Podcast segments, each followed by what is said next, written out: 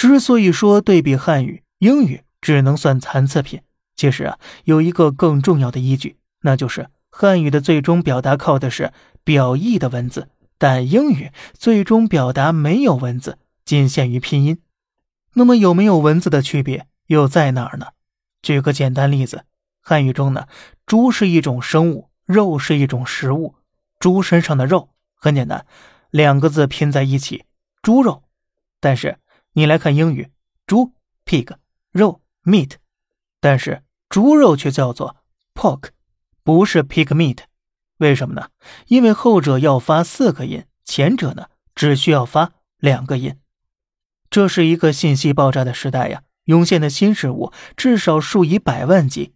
如果每次出现新事物，英语都学咱汉语一样做最简单的词汇组合，那很可能过个几百年会出现十个发音、二十个发音的英语单词了。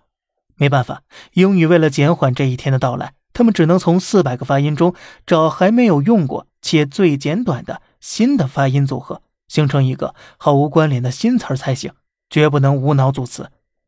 所以你看，学中文的人学完猪和肉，自然而然的。就知道猪肉了，但学英文的人呢？猪肉这个词儿你需要单独记忆，而据没那么精准的统计呀，光是现在英语就已经有上百万个毫无关联的单词了。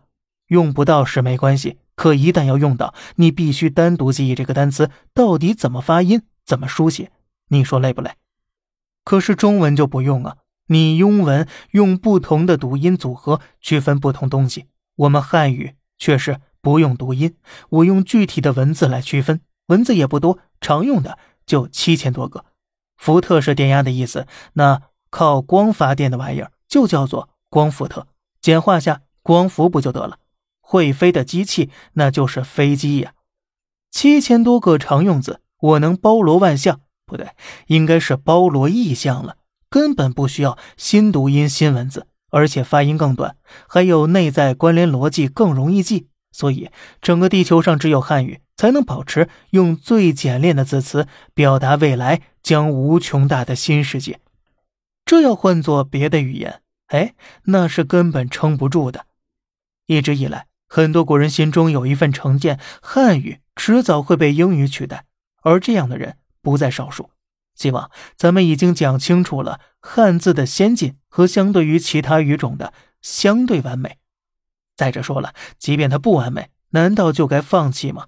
对于咱们来讲，汉字是时间空间的纽带，它让五千年的文化传承至今，让口音各异的我们看着同一份家书落泪伤心。汉字啊，是情绪的纽带，它让不同民族、不同文化的我们包容、团结并延续至今。汉字呢，还是我们的审美，横平竖直告诉我们，中正平和才是至美，自如其人乃是修行。汉字更是我们的哲学，止戈为武，告诉我们大国重器只为和平，能止战方是真武功。今后啊，让我们为汉字辩护，因汉字骄傲，用无敌的自信告诉所有人：我中华汉字才是最屌的。好了，这里是小胖侃大山，每天早上七点与你分享一些这世上发生的事儿，观点来自网络，咱们下期再见，拜拜。